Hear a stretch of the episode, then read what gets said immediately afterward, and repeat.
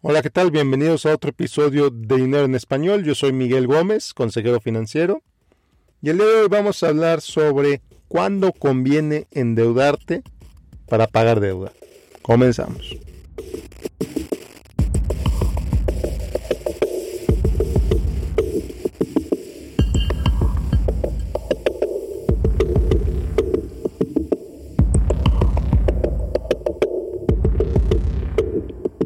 Bueno, pues las benditas deudas.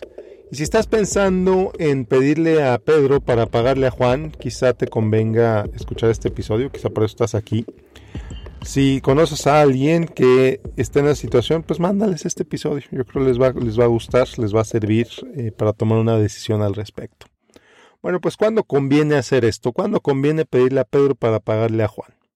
En varias circunstancias. No siempre es buena idea, de eso también vamos a hablar un poquito. Definitivamente no siempre es buena idea. Pero vamos a empezar cuando sí es buena idea. Bueno, pues sí es buena idea, número uno, cuando tienes bien claro cuándo es lo que, cuánto es lo que debes, cuánto es lo que debes y cuál es la tasa de interés que estás pagando por todas esas deudas. Son tarjetas de crédito, si es tu hipoteca, si es ta, ta, ta, ta, si es el, el pago de tu auto, etcétera. Entonces, el primer paso para hacer esto es hacer un listado de todas tus deudas, ver todo lo que debes y luego entender cuáles son tus opciones. Entonces, bueno, con las tarjetas de crédito, ¿qué puedes hacer? Existen unos préstamos que se llaman préstamos de consolidación. En Estados Unidos les llaman consolidation loans. Y aquí lo que haces es que vamos a suponer que debes 25 mil dólares en tarjeta de crédito bueno, pues entonces vas a un banco y el banco te presta, vamos a decir, 23 mil para que tú pagues esas tarjetas. ¿Cuáles son los beneficios de este tipo de préstamos? El beneficio principal es la reducción en la tasa de interés. Entonces, si tu tasa de interés en las, tarjetas, de crédito que estás pagando es 15, 18, 20%, 25%, como suele ser algunas veces en Estados Unidos. En México y en otros países las tasas son mucho más elevadas. Entonces, si la tasa de interés es menor, es buena idea comparar en primer lugar. ¿no? Si, la tasa de, si la tasa de interés es menor, ok, palomita. Segundo, el pago mensual. Y esto es bien importante porque eh, si estás acostumbrado, si estás acostumbrada a hacer únicamente el pago mínimo en tus tarjetas, pues son deudas que jamás vas a acabar de pagar. Así te lo digo. Y el mismo estado de cuenta, si ves en Estados Unidos, el mismo estado de cuenta te va a decir en la parte superior derecha, te va a decir cuántos años te vas a tardar en pagar esa tarjeta si simplemente pagas el mínimo. Entonces, el pago mensual es posible que sea mayor en esa, en esa deuda de consolidación. ¿Por qué el pago mensual es mayor? Primero, porque tiene un plazo fijo. Ese préstamo de consolidación te va a decir, tienes 48 meses para pagarlo. O tienes 60 meses para pagarlo. Tienes 36 meses para pagarlo. Entonces sí, vas a tener una tasa de interés menor, vas a ahorrar en intereses, pero vas a necesitar comprometerte a un pago mayor al que estás haciendo ahorita, si únicamente estás haciendo el pago mínimo. Y te repito, hacer el pago mínimo es contratar deuda de por vida porque nunca la vas a poder pagar. Entonces, de entrada, sí tienes que pagar más que el mínimo y el pago de, esos, de estos préstamos de consolidación va a ser usualmente mayor, a veces mucho mayor que el pago mínimo de las tarjetas. Entonces, tienes que revisar tus ingresos, para ver que efectivamente sí puedes pagar eso. Y no solamente tienes que revisar tus ingresos, tienes que revisar tu estilo de vida también. Porque cuántas veces el estilo de vida es realmente el causante de que salgan estas deudas. Sí, entiendo que hay deudas médicas, entiendo que tu papá se enfermó y que tuviste que endeudarte para pagar el hospital o para pagar las tarjetas de crédito. De eso no es de lo que estoy hablando ahorita. Estoy hablando de deuda que fuiste acumulando como consecuencia del estilo de vida, que si tuviste que endeudarte para tener ese estilo de vida, entonces vas a tener que modificar tu estilo de vida para poder pagar ese préstamo de consolidación. Vas a tener que hacer reducciones en tu estilo de vida para poder pagar eso. Bueno, ¿en qué otra situación conviene pedirle a Pedro para pagarle a Juan? Ya hablamos los préstamos de consolidación. Muy bien. Vamos a hablar ahora de refinanciar el automóvil.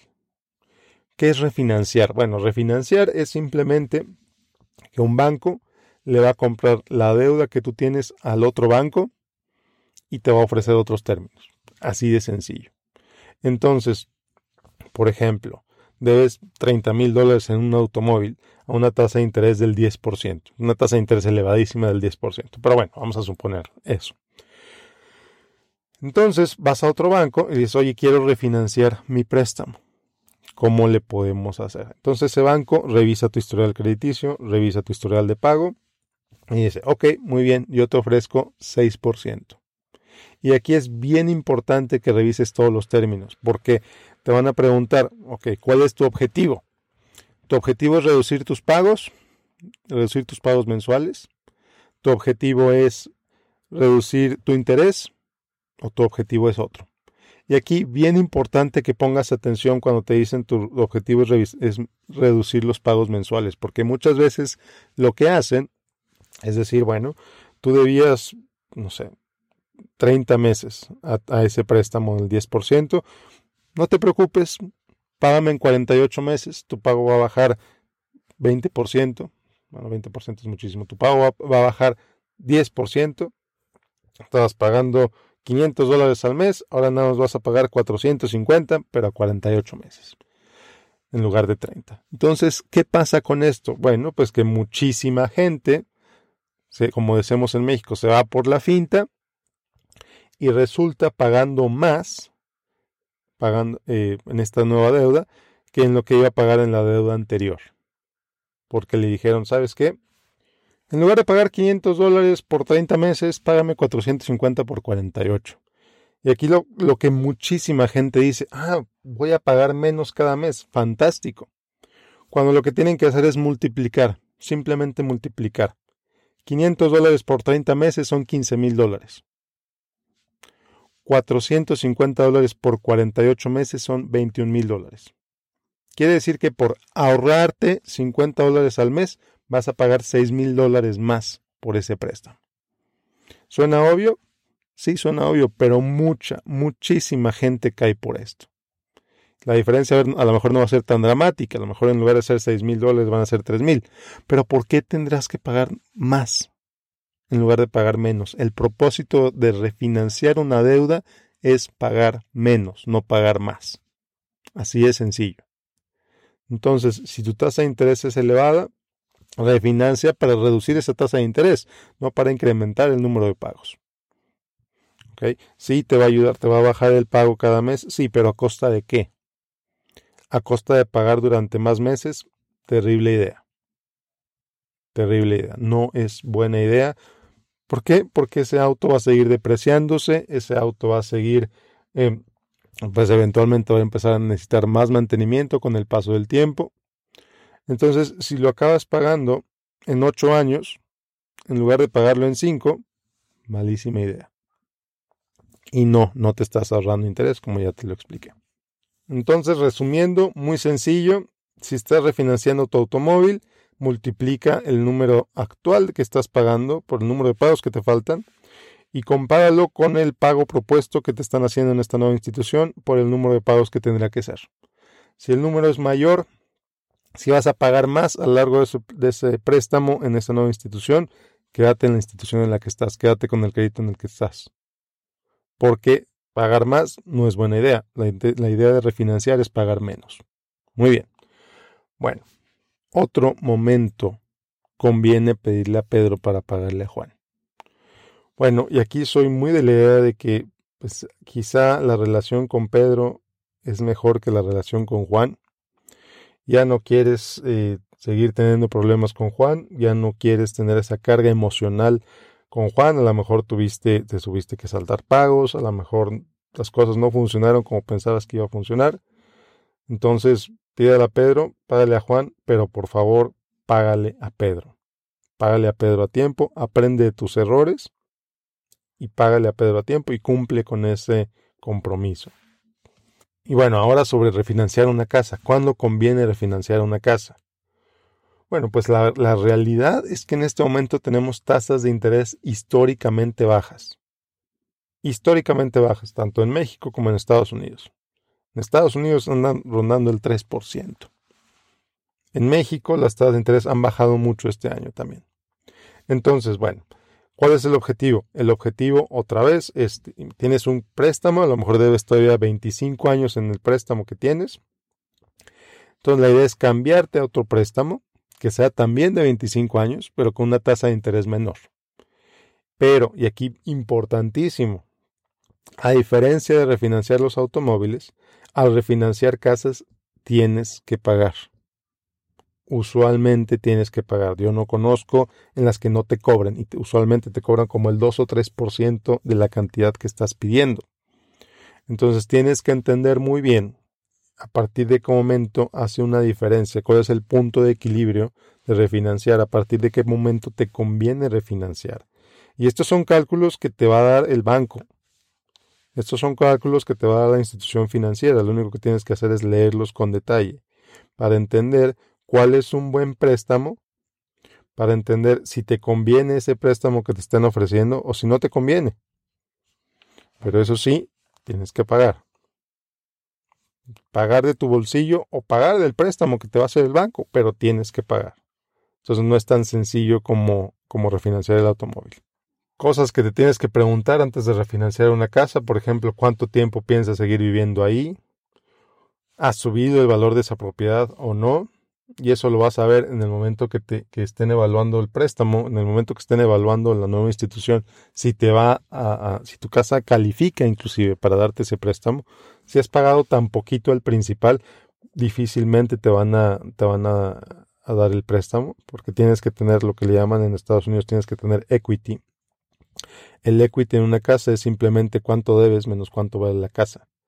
Si tienes un número positivo, quiere decir que la, la casa vale más de lo que debes. Entonces es posible que te den un, que puedas refinanciar, pero esa diferencia tiene que ser relativamente grande. Hay quien dice tienes que tener un equity de al menos el 20%. O sea, tienes que, la casa tiene que valer 20% más de lo que debes. Hay diferentes instituciones con diferentes reglas, pero usualmente es lo que piden, el 20% para poder refinanciar esa diferencia de valor de 20% para poder refinanciar. No es que te van a pedir 20% de enganche, no, lo que estoy diciendo es que tu casa valga 20% más de lo que debes.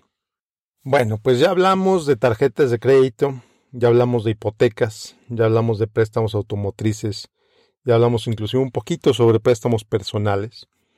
Espero que esto te sirva para evaluar, para entender, para determinar cuándo sí y cuándo no. La realidad es que mucho es matemática, sí, matemática que te tienen que explicar las instituciones.